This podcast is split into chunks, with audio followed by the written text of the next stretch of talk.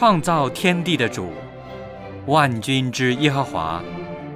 今天是安息圣日，我们来到你的面前，敬拜你，亲近你。愿你与我们同在，悦纳我们的敬拜。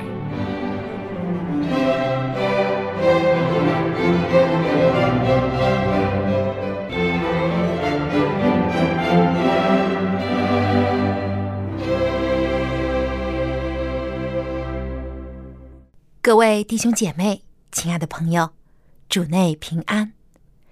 今天又是一个美好的安息圣日。小杨很高兴可以和您一起来敬拜上帝，我们一起祷告，一起读经，来学习宝贵的真理。圣经诗篇二十五篇第五节这样说：“求您以你的真理引导我，教训我，因为你是救我的上帝，我终日等候你。”今天我们也当如此祷告，祈求上帝的带领。等候主的旨意。圣日崇拜现在开始，请打开颂赞诗歌，一起来唱赞美诗第一百六十六首《至宝佳音》。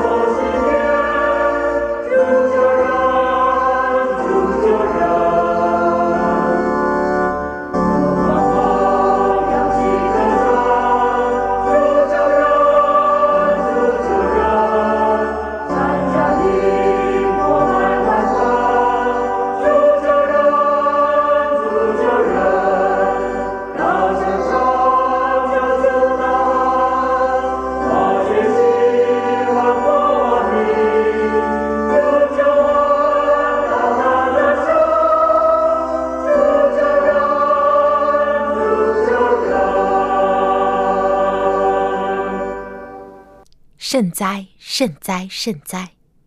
圣父、圣子、圣灵三位一体、独一的真神上帝，感谢您赐我们生命的气息，又引导我们奔走永生的道路。亲爱的主，你就是道路、真理、生命。只有借着主耶稣，我们才能与天父联合。求主帮助我们学会凡事倚靠你。每一天都学习你的榜样，谦卑自己，常常感恩。愿主悦纳我们今日的崇拜，奉主耶稣基督的名求，阿门。接下来是读经的时间，让我们一起打开圣经，翻到诗篇一百三十三篇第一节，箴言十二篇二十节，撒加利亚书。八章十九节，约翰福音十四章二十七节，雅各书三章十七节，菲利比书四章第八节，以及哥林多后书十三章第十一节。我们会用起音的方式来朗读这几节经文。平安，看呐，弟兄和睦同居是何等的善！何等的美！图谋恶事的心存诡诈，劝人和睦的便得喜乐。万军之耶和华如此说：四月、五月禁食的日子，七月、十月禁食的日子，必变为由大家欢喜快乐的日子和欢乐的节期。所以，你们要喜爱诚实与和平。我留下平安给你们，我将我的平安赐给你们。我所赐的不像世人所赐的。你们心里不要忧愁，也不要胆怯。唯独从上头来的智慧，先是清洁，后是和平，温良柔顺，满有怜悯，多结善果，没有偏见，没有假冒。弟兄们，我还有未尽的话。凡是真实的、可敬的、公义的、清洁的、可爱的、有美名的，若有什么德行，若有什么称赞，这些事你们都要思念。愿弟兄们都喜乐，要做完全人，要受安慰，要同心合意，要。彼此和睦，如此，仁爱和平的上帝必常与你们同在。亲爱的弟兄姐妹，诗篇是圣经中篇章最多的一卷书，收录了大量的诗歌，其中有不少诗歌都出自于大卫的手，当中有许多激励人心或催人泪下的动人诗篇。而且这些诗篇常常被人吟诵和欣赏，可能您也会背诵诗篇中的不少章节。不过，这些脍炙人口的诗歌包含的重要核心思想到底是什么呢？诗人想要向我们传达怎样的信息呢？今天，我们就和望潮牧师一起来学习。他正道的题目就是诗篇的核心信息。投靠，让我们把以下的时间交给望潮牧师。各位朋友、各位弟兄姐妹，你们好。我想从上一次开始起，我们就从圣经的旧约属于智慧书这一部分来吸取一些上帝给我们的信息。我们讲到约伯记，帮助我们怎么样认识苦难，怎么样。面对苦难，以及有个正确的反应。其实，不单单圣经的人物是如此。正像雅各书是讲，约伯是一个受苦能忍耐的一个榜样。其实，历代很多基督徒在人生不同的遭遇当中，他面对着很多的困难，他们都学会了应付困难，因为他们得着上帝话语当中的亮光。比如我们提到的 George Martin，他是一个苏格兰的一个大布道家，但他是一个双目失明的。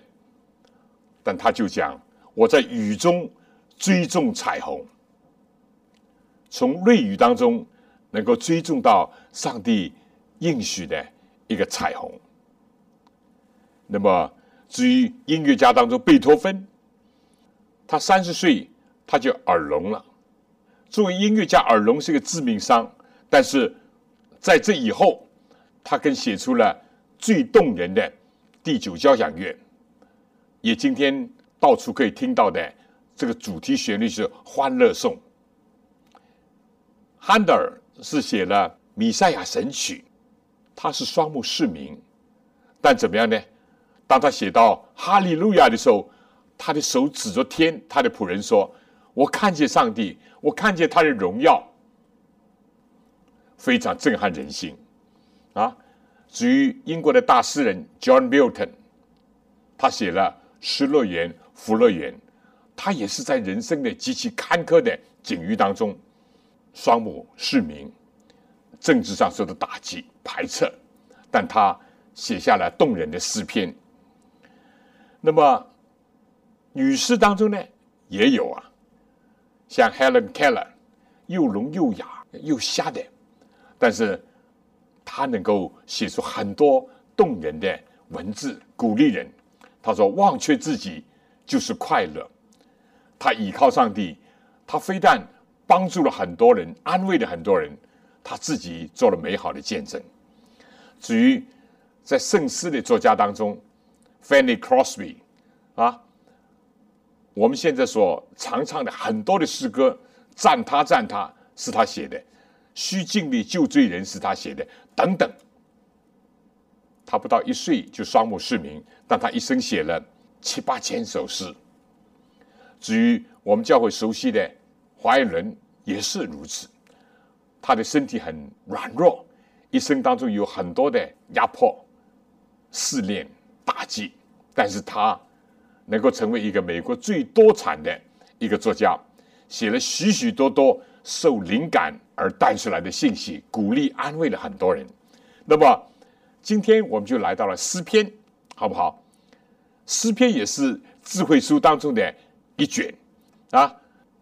我想先问一个问题：我们现在几乎所有国家都有所谓宗教信仰自由，希望大家都能够真正的落实贯彻，给人民有充分的宗教信仰自由。但有人可能问：什么是宗教？哎，这样一问倒是也不很容易回答的哦。宗教思想很多，是不是啊？有这个教那个教。但宗教的一个核心是什么呢？就是投靠，投靠就是宗教，对不对？那么从信靠到投靠到完全的倚靠，当然啊，信什么，投什么，倚靠什么，那是一个更加重要的问题。如果信错了，投错了，倚靠错了，那会造成很大的一种后果和灾害。所以有人就说，有信仰肯定是比没有宗教信仰好。但是，所谓的没有宗教信仰呢，还比一个错误的宗教信仰还好一点。我希望这句话也能够提醒到我们。我们今天就要讲诗篇，诗篇它有个核心的信息，就是投靠。但我们知道，诗篇。在希伯来文圣经呢，它原来是叫赞美，但希腊文圣经其实是译本，或者以后的拉丁译本，还有英文译本，包括我们中文译本呢，就用了这个诗篇，不错，因为在诗篇里面有许许多多是属于赞美的、颂赞的，但也不尽然。待会我们还会提到，所以用诗篇啊。正如我们中文圣经所用的是很好，但是重要的就是说，怎么样呢？先抓住诗篇的一个核心的信息，就是敬拜真神上帝，而且投靠他。不论在人生什么境遇，这就是诗篇的一个最核心的信息。而在这样的经验当中，自然的产生许多的祈求，许多的赞美，许多的颂赞等等。那么，我想先非常简单的讲讲诗篇，一般的分作五卷啊，就是第一卷是第一篇到四十一篇，因为诗篇整个有一百五十篇；第二卷是从四十二篇到七十二篇；第三卷从七十三到这个八十九。第四卷九十到一百零六，最后一卷一百零七到一百五十。那么一般诗篇呢，也分作一般的解经家说，如果看它的内容呢，大致上可以分作十类。第一是训诲诗啊，像第一篇啊、第三篇啊等等。但是第一篇我们很熟的，不从恶人的计谋，不占罪人道路，不做亵慢人作为。为喜爱耶和华律法，周围思想，真人变为有福。这个我能够全背的，这是训诲诗。第二类呢，属于颂赞的啊，因为诗篇里面很多都是颂赞的诗啊，呃，其中啊有这个四十五篇了，六十六篇、六十八篇，很多很多，对不对？那么特别是最后一部分，就从一百一百四十四到一百五十，全部是颂赞啊，全部是颂赞。其他的呢，很多诗呢都是以颂赞做结束的，但这几篇呢都是全部是颂赞的语调。第三呢，当然是祈求祈愿的一个诗啊，这个第四呢是史诗，因为圣经当中也留下了一些上帝怎么样在以色列的民族啊历史当中的拯救，上帝的恩慈。那么这个比较最多的就是。一百这个四十五篇呐，啊，一百零五篇、一百零六篇，很详细的讲到上帝一步一步的对以色列百姓的一个带领和拯救。当然，还有一部分是咒诅诗，当然这个要正确理解，这不是个人的一种惜恨，而是一种你们敬畏耶华、爱耶华，就在乎恨无罪恶、恨恶恶人的行径啊，咒诅。那么。还有呢，就是祈祷了。当然有许许多多是祈祷，还有一些是朝圣的诗，也有的解经家认为是上行诗，就说呢，他们到耶路撒冷去的时候，一步一步的走上去，因为耶路撒冷是照在山上，他们一路的颂赞，一路的纪念主的恩典。那么还有当然律法师，那律法专门讲律法的。特别是诗篇十九篇，尤其是诗篇一百一十九篇，这是最著名的。那么，当然，忏悔诗当中非常深刻动人的是诗篇三十二篇、诗篇五十一篇，啊，这是一个很多人都喜欢读和背的。那么，第十呢，最后就是米赛亚的诗，因为诗篇里面有很多是预言要来的米赛亚。甚至大卫在很多方面是预表着耶稣基督的。那不管怎么样，我们大致上了解一下这个诗篇的涵盖的内容是非常的丰富啊。所以诗篇也是历代的基督徒怎么样最喜欢诵读的啊。这个神学家也是个著名的一个宗教作家 John Carvin 加尔文。他就讲，诗篇其实是灵魂的一个解剖学，啊，解剖学。所以诗篇今天引起全世界的啊男女老幼的基督徒很多的喜爱和共鸣，因为在他们人生当中，他们会往往会更加的体会到这个诗篇里面的含义，含义。那么还蛮有意思的，就是说圣经当中。哪一卷书最长啊？就诗篇了，因为诗篇有一百五十篇，很好记啊。而一百五十篇里面又有一篇呢，是圣经当中章节最多的，就是我们刚才提到的诗篇一百一十九篇，都是讲到上帝的律法、上帝的诫命、上帝的训诲、上帝的啊等等，总是属于这方面的。一共有一百七十六节，一百七十六节。这是最长啊，但是呢，有兴趣的就说呢，诗篇是圣经当中最终，你打开一本圣经当中就是诗篇，对不对？我就有一个一个想法，就说，哎呀，我们的人生的中心如果像诗篇那样就好了，尽管不都是抒情诗，也不都是田园诗，也有战斗的史诗，也有。啊，爱歌也有很多的激励人心的这些，但是我们的人生如果像诗篇那样丰富啊、深刻、美丽，这就有意思了。那么，呃，为了兴趣，大家可以知道一下中文圣经呢。我们中文圣经一共有多少字啊？接近一百万字，九十三万一千啊，这个六百九十八个字。有多少章节呢？就三万一千一百零一个章节。当然，我已经讲过了，圣经原文是不分章不分节的，是后来很多年以后才分的。但是很多都对我们很有帮助。那么它的最最当中一节是哪一个呢？诗篇一百零三篇第二节，这是中文的最当中我的心啊，你要称颂耶和华，不可忘记他一切的恩惠。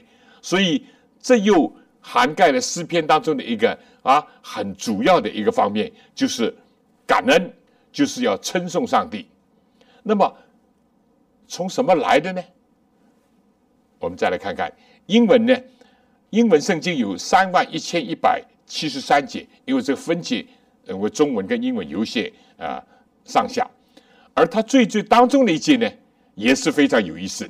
诗篇一百一十八篇第八节，投靠耶和华，强势依赖人。下面就说，投靠耶和华，强过倚靠王子、有权的人。所以这里面就点出了诗篇的核心的信息，就是投靠。由于你有投靠的经验啊，也正像诗篇。三四篇第七节说：“你们要尝尝主恩的滋味，便知道他是美善。投靠他的人有福了。有了投靠上帝的经验，得着上帝的拯救、帮助、安慰、鼓励、训诲，你必然就会生出称颂、称颂上帝。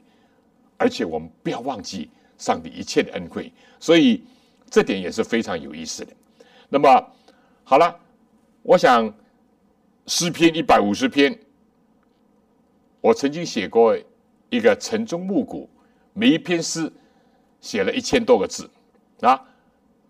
但是今天没有可能就这么繁复的内容，这么深刻的含义，逐一的讲。但我只想诗篇的核心的一个信息啊，就什么呢？就是投靠。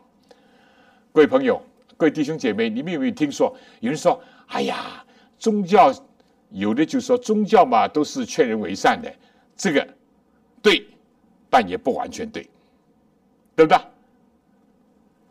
又有人讲这个信仰嘛，只是一种什么呀？一种寄托，有宗教信仰是寄托。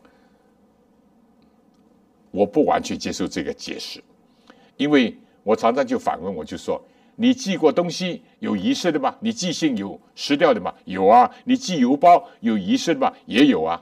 你托托付人家的，人家忘了有没有啊？也有。你托付人家的，人家根本不接受有没有？也有。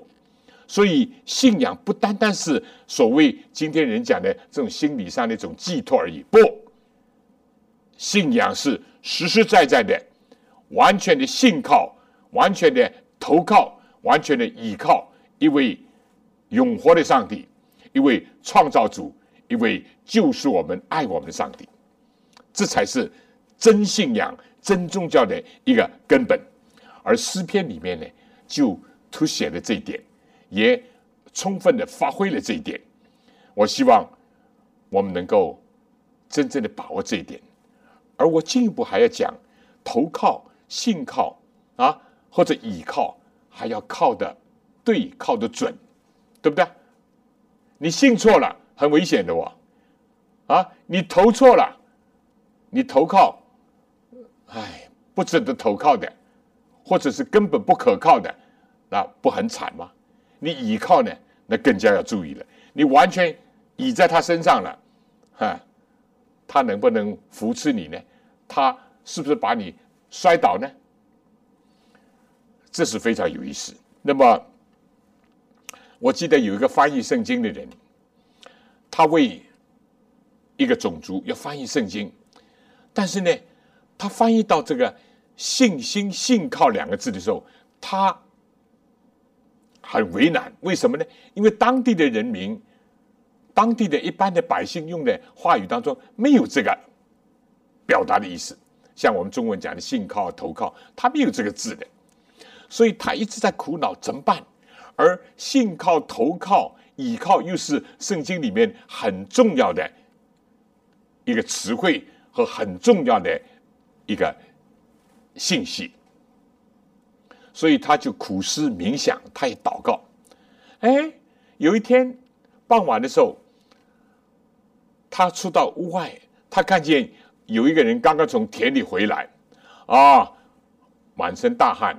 很劳累，但是呢，那里的这个民族呢，有一种床叫做摇床啊，大家可能看见过啊，可能知道摇床。而这个人回来以后呢，把这工具一丢，他就说让我完全投在这张床上，他就一睡睡上去了。当然，有人不敢睡的，而这个床摇了摇，摇摇摇，不，他因为有经验，他知道他全身的分量都完全的依靠这个床，所以投靠就这意思，是完全的投靠，完全的依靠，而没有怀疑，是信靠的，这非常有价值，对我们信仰也是如此。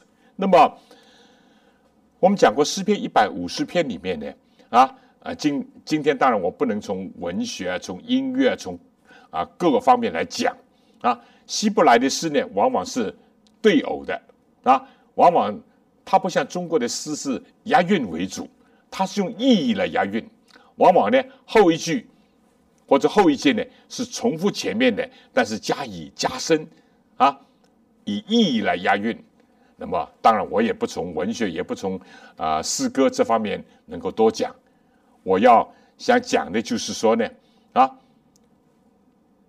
因为诗篇的大部分是大卫所写的，有人统计有七十三篇诗篇里面写明是大卫的诗。当然，在不具名的当中有没有大卫也可能有，对吧？当然，在具名的里面，是不是每一篇都是十分确切的是大卫呢？这个也有讨论的。不过，毫无疑问。大卫是主要的诗篇的作者，所以圣经后来也分析旧约，就说有摩西五经啊啊，有这个大卫的诗篇，耶稣也提到了这个，对不对？那么我今天就想从大卫自己本身的经历里面，能够看一看为什么在诗篇里面这么突出“投靠”这两个字，好不好？那么这是大卫自己。人生的一种经历以及灵性的感受，怪不得今天这么多人在他们行走天路的时候，在他们信仰历程当中，常常引起共鸣。因为作为基督徒，作为神的儿女，都是活在这个世界上，都是面对着很繁复的人生经验，尤其是有很多的罪恶的现象，有很多的痛苦面对的时候。很多的危险会临到，很多的意外会出现的时候，他们会共鸣，因为他们投靠的是同一位真神上帝啊，所以也正像我刚刚讲的，这是加尔文所 Calvin 所讲的，是灵魂的一个解剖学。他把自己的心意完全赤裸裸的袒露在上帝面前，没有隐藏，没有怎么样。没有羞涩，带着自我的真相来到神面前，吐露自己的欢喜、快乐、忧愁、悲哀，自己的愿望、自己的恳求等等。所以诗篇之所以动人，就在这里。那么，大卫人生感受些什么呢？我们知道，大卫本来是一个。啊，耶西的儿子，他有很多的兄弟，都是参军的、当官的啊，在扫罗的啊王的手下。他自己呢，可能因为是最小，父亲留在他身边照顾。另外呢，他牧放父亲的羊群，所以年轻的时候是个牧童。但是他从小有一个爱上帝的心，有个爱祖国、爱同胞的心。尤其当以色列受到外族的欺凌。尤其上帝的圣名受到挑战的时候，他是按捺不住的啊！我们以前可能大家也听过这个大卫怎么样打败了一个巨人啊，叫歌利亚。当时歌利亚来挑战的时候，大家都吓得魂不附体，因为他又高又大，根本以色列所有的将领，包括高过人一个头的扫罗，都不是他的对手。所以，当他骂阵的时候，大家就忍耐、退缩，甚至胆怯。哎，那时候正好大卫被他的父亲差派要去看望他几个在军队里面的干活的当兵的、做官的兄弟带一些东西，要知道他们的平安与否。他去了，他去了以后呢，他的兄弟就说：“你来干什么？你要看热闹？”其实不是，是上帝有他的意思。当他听到这个歌利亚这样的骂阵的时候，他心中怒火中烧，他的易怒就破发，他为上帝有个忌邪的心。这故事我今天不是要主要讲的，结果怎么样？一个小牧童用手中的五块鸡血石，就非但打败了，而且打死了这个巨人歌利亚。但是他是为国争光，他是消灭了敌人，他是保障了自己的国家的安全。但谁知道？我们常常有的时候讲危机，危机也是机会。但是机会，机会有的时候也是危险。什么呢？当他打了胜仗回来，这些妇女就唱歌跳舞，唱什么呢？唱说扫罗就是他们的王，扫罗杀死千千，大卫杀死万万。哇！这个扫罗一听，他不想到自己不敢应战，他不想到这个大卫甚至于不愿意穿他的这个盔甲就上阵。赤手空拳上阵，而且消除了这个以色列的羞辱，为他们打了一场大的胜仗。他不想这些，忌火中烧，嫉妒就来了。我们常常说，嫉妒就生仇恨。当然，嫉妒后来后面有的时候是骄傲，对不对？骄傲就有嫉妒，嫉妒就仇恨，仇恨就怎么样？凶杀。所以我们刚刚讲。大卫果然是做了一件好的事情，但是如果你看圣经旧约撒母耳记下，对吧？很多的篇幅就记载怎么样呢？扫罗要追杀大卫，撒母耳上十七章、十八章第七节都有啊啊！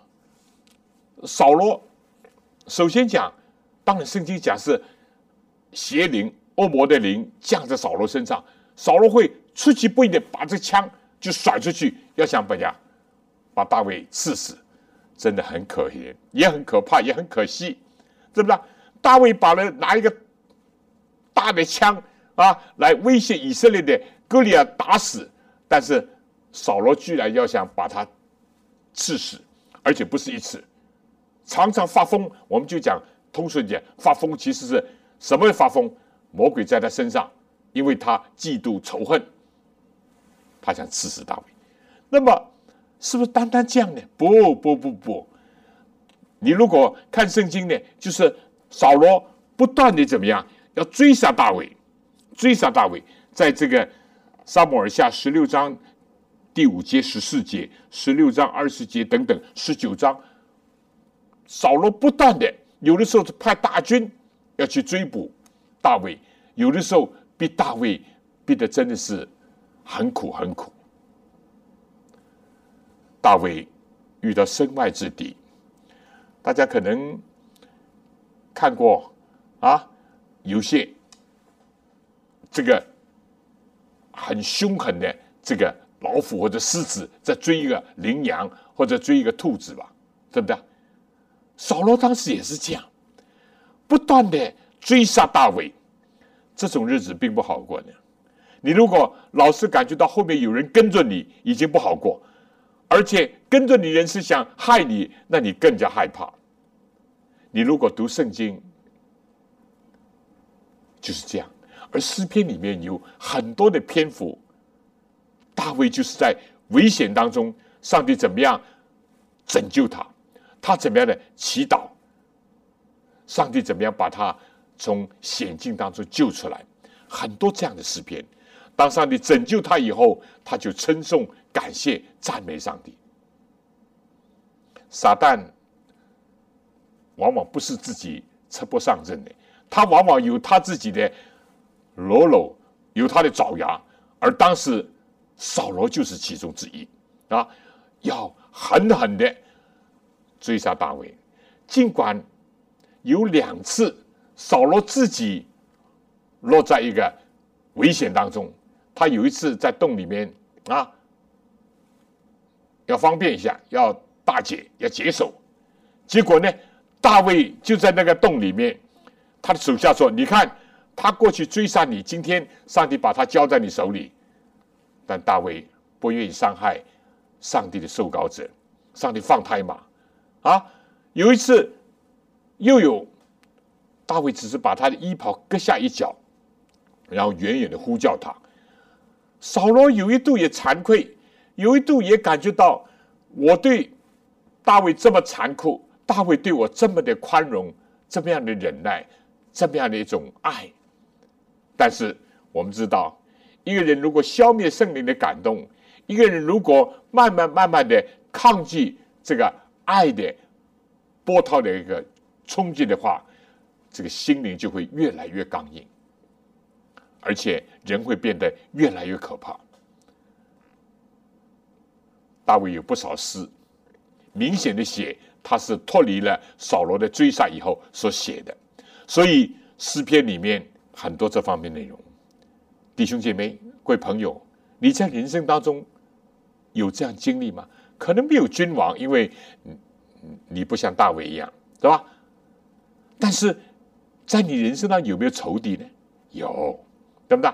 明的、暗的，啊，大的仇敌、小的仇敌都会有，甚至于有的时候疾病也是你仇敌，甚至有的时候意外也是你的仇敌，是不是啊？要追逼你，甚至有的时候经济的压力也是不断的在。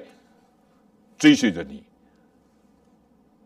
我们能不能像大卫那样求告上帝，依靠他，投靠他，看上帝怎么来解救你？你怎么样的能够得着你基督徒以及人生的宝贵的经验？啊，那么大卫是不是单单只有扫罗在追杀他？不不不不，啊，我们说大卫。他怎么样？有一度自己犯罪，所以除了身外之敌，其实有的时候更可怕的是我们身内的仇敌。圣经里面讲，上帝不试探人，人试探都是被自己的私欲引诱。私欲既怀了胎，就生出罪来，罪既长成，最后甚至会结出死的果子来，这很可怕的。大卫有一度犯罪。当他真正做王的时候，平安顺利的时候，士兵将士在前线打仗的时候，他贪图安逸，啊，哈，早上还睡不醒，只睡到快要太阳偏西的时候，他才起来。他在这个王宫那时候他已经做王，在王宫顶上啊，突然看见对面有个妇女在洗澡沐浴。这个应当说，他是一个意外，但是他可以马上就转离了。不，他被吸引了，而且呢，犯下了最后很可怕的、也很可耻的一个罪行啊！他非但犯了奸淫，他还杀害了这个八十八的丈夫啊，乌利亚是一个非常忠诚的人，他的一个部将。所以，由于罪恶。圣经里面留下了他很多的痛苦。他说：“我有的时候啊，皮肉都发烂，都流脓发臭啊。而且圣经里面两篇最著名的忏悔诗，诗篇三十二篇，诗篇五十一篇，就是在他犯罪以后所写的。圣经很清楚，他和八十八同房以后啊，犯了罪以后，上帝差遣先知。”提醒他，责备他，他醒悟了以后所写的忏悔诗，很深刻，很动人。各位弟兄姐妹，各位朋友，你我人生当中，可能我们没有犯这么明显的什么杀人啊、奸淫啊这些罪，你我没有罪吗？我们也都是罪人，而罪的重担是个最大的担子。大卫说：“你的手在我身上沉重，我所有的精力都消耗了，啊！我昼昼夜唉声叹息。”大卫甚至说：“我的眼泪甚至于把这枕头都可以漂浮起来。哦，弟兄姐妹、各位朋友，我们要看到，撒旦有的时候是用身外之敌，有的时候是要钻到我们的人的心里面，拖我们下水，叫我们犯罪。犯罪以后呢，就控告我们；犯罪以后，就对我们说：“上帝离弃你了，上帝不会饶恕你。”撒旦很可怕。啊，我常常形容说，撒旦最初向我们招手，有的时候觉得世界招手，来了来了，跟我一起快乐，跟我一起享受，跟我一起甚至犯罪作恶。当你走近了他，他就跟你握手，他这握手不是友好的问安，他是抓住你，最后向你下毒手。大卫就是这样，生锐之敌有的时候是非常可怕的，啊，我每一个人。都是软弱的，都是有罪的。但是在这样的时候，我也要学习大卫他的忏悔。所以有的时候，有人常常跟我讲，他说：“哎呀，黄牧师啊，这个大卫犯的罪很重很重，是很重，对不对？杀人、奸淫，这都是非常严重的大罪。”但是我常常说，弟兄姐妹，你有没有看到大卫的忏悔？他的认罪的深刻，以及他内心的折磨所带来的痛苦呢？你如果知道这些，你不会，哎，对自己放一马，好了，不要紧了啊！好在大卫也犯罪了啊，上帝后来也饶恕他了啊，甚至上帝后来还人就重用他，你不要放松。犯罪永远是痛苦的，永远是羞辱的，永远是。折磨自己，也折磨别人；伤害自己，也伤害别人。但是，我们也千万不要中了撒旦的诡计。撒旦有的时候就是因着我们软弱，因着我们犯罪以后，他就叫我们灰心失意，甚至于自暴自弃，觉得上帝不会再接纳我们。不，不要这样想。上帝就是爱，固然上帝也是烈火。上帝是公义的，但当我们回转的时候，上帝一定接纳我们。父亲怎么样联系自己儿女，他也怎么样联系我们。东离西有多远，他叫我们的罪离开我们有多远。诗篇一百零三篇，天离地何等的高，上帝像敬畏他人的爱也是何等的大。我们一定要在这样的时机，也学大卫那样，只要来到他面前，谦卑悔改。上帝一定接纳我们，上帝一定抚摸我们的伤痕，上帝一定医治我们的疾病，上帝救我们脱离罪恶。大卫最后是得胜的。我常常讲，圣经里面有的时候，哈，你不要以为圣经里面有的时候就留了一个一笔，你就看到这一点。大卫到年老的时候，身体衰弱，尽管他是一个将士，是一个。勇士，但到年老之后，体力衰弱，人感觉很冷。他的部下就说：“那个时候又没有什么呃电炉、火炉之类的，就说不如为他找一个童女，一个美貌的童女亚比莎，来怎么样？用她的体温能够帮助他，帮助大卫能够度过这个寒冷的天气以及这个身体的寒冷。但圣经就加了几个字。”他没有跟这个童女亲近。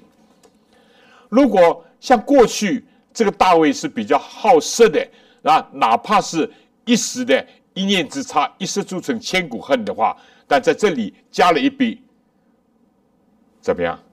哪怕是美貌的童女在他身边，他没有一点邪念，他已经悔改了。所以这是非常重要的。我们知道，教父当中有奥古斯丁啊，圣奥古斯丁。是一个大神学家，也是一个著名的文学家，写了第一本忏悔录的。他年轻的时候也是因为有才学，也是比较放荡。但上帝呼召他，啊，上帝拣选他。有一次，他在挣扎的很厉害。他上帝，上帝啊，为什么我老是说明天？其实明天还有明天，意思就是说啊，我今天犯了罪，我明天就不犯，但明天又有明天，他挣扎的很厉害。忽然听见一个声音说：“拿起来读。”他一看周围是黑夜，周边没有人的，他就冲回到他自己朋友的这个居所那里去。一打开圣经，《罗马书》十三章：“黑夜已深，白昼将近。”啊，你们不要再放纵私欲，等等等等。哎呀，不要好事邪荡，总要披戴耶稣基督。奥古斯丁就在那一夜悔改了，改变了。上帝知道他的内心，也知道他的挣扎，也知道他靠自己胜不过。但是有个记载说，当他年老的时候，他已经是一位德高望重的，而且是这个名誉这个到处都很盛的一位神学家、一位哲学家、文学家。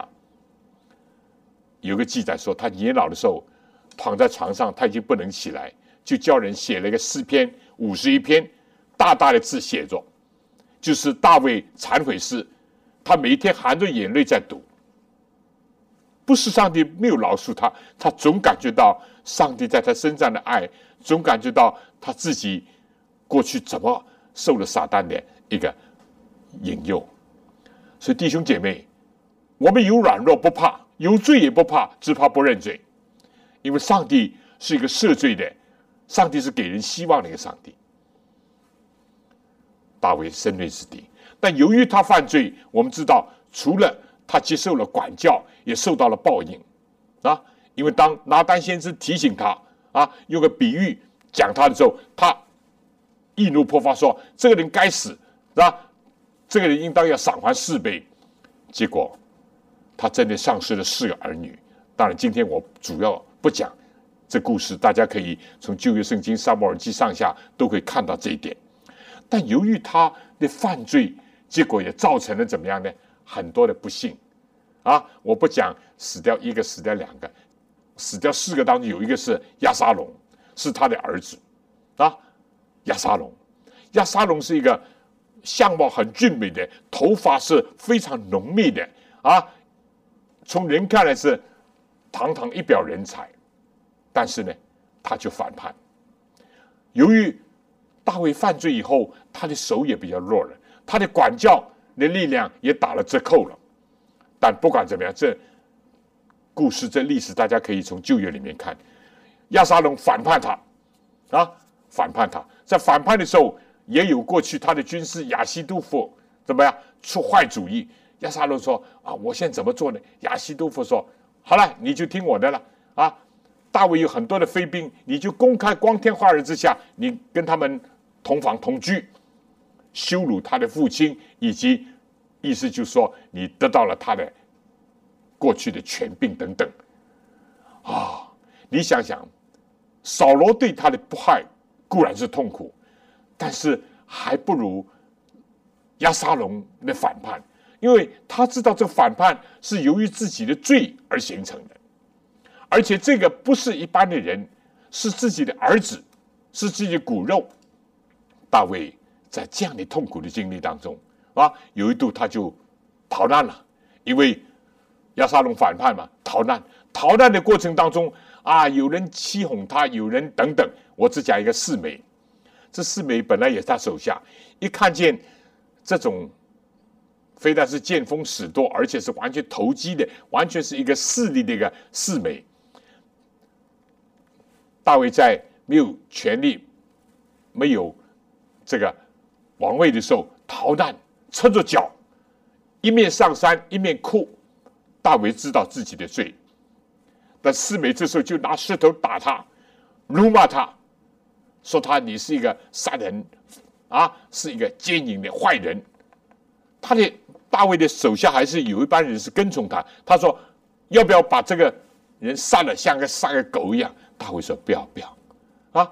说不定上帝接着他的咒骂，提醒我，让我自己更深刻的认罪悔改。”哼，后来大卫又怎么样？又复位了，又重新做王了。哎，这个四美又啊皮笑肉不笑，又来了迎接他，啊，又恭维他。这些人在世上少吗？有有有有，对不对？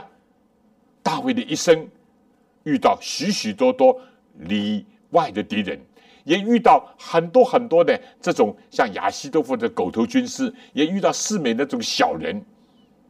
当然，上帝有的时候也怜悯一个人，让他遇到了像亚沙龙、大卫的儿子这么样一个好的一个朋友啊，一个战友，也遇到了啊一些啊这个好的一个祭司，帮助他啊，这个是这个亚西米勒，在大卫逃难饥饿的时候，这个祭司把这个陈设饼。给他们手下吃等等，上帝就在大卫人生的经历里面，让他怎么样体会到很多很多，所以他就写出了诗篇。而今天我们更加要投靠的谁呢？耶稣基督，他是我们值得信靠、完全值得投靠，而且可以完全依靠的。圣经也讲，除他以外，别无拯救，因为天下人间。没有赐下别的名，我们可以靠着得救的。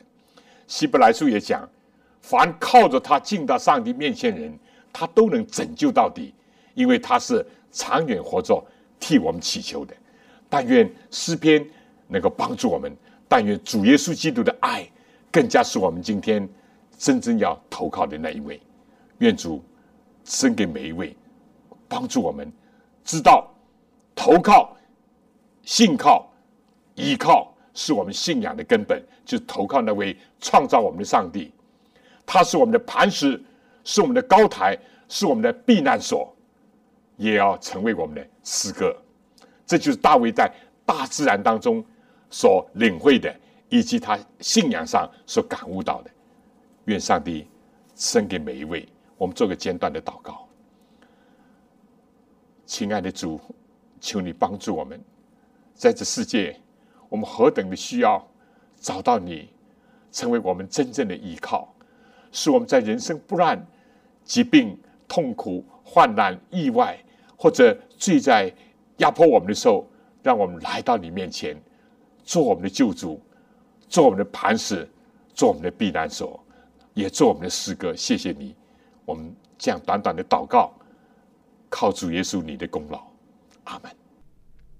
非常感谢汪朝牧师的分享。正如诗篇三十六篇第七节大卫所说的：“上帝啊，你的慈爱何其宝贵！世人投靠在你翅膀的荫下。无论是在患难中，还是在安逸的时候，我们都要紧紧依靠上帝。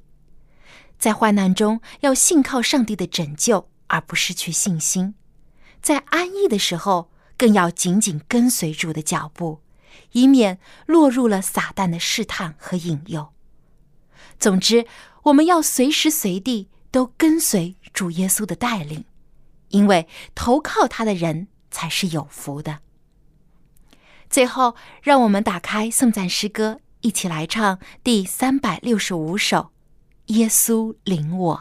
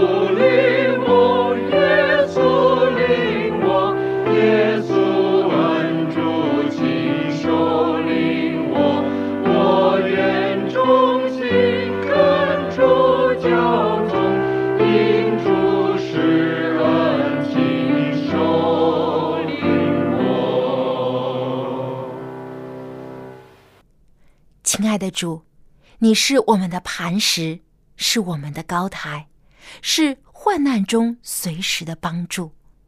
我们要投靠你，时刻跟从你的带领。愿天父的慈爱、主耶稣的恩惠、圣灵的感动，时常与我们众人同在，从今时直到永远。阿门。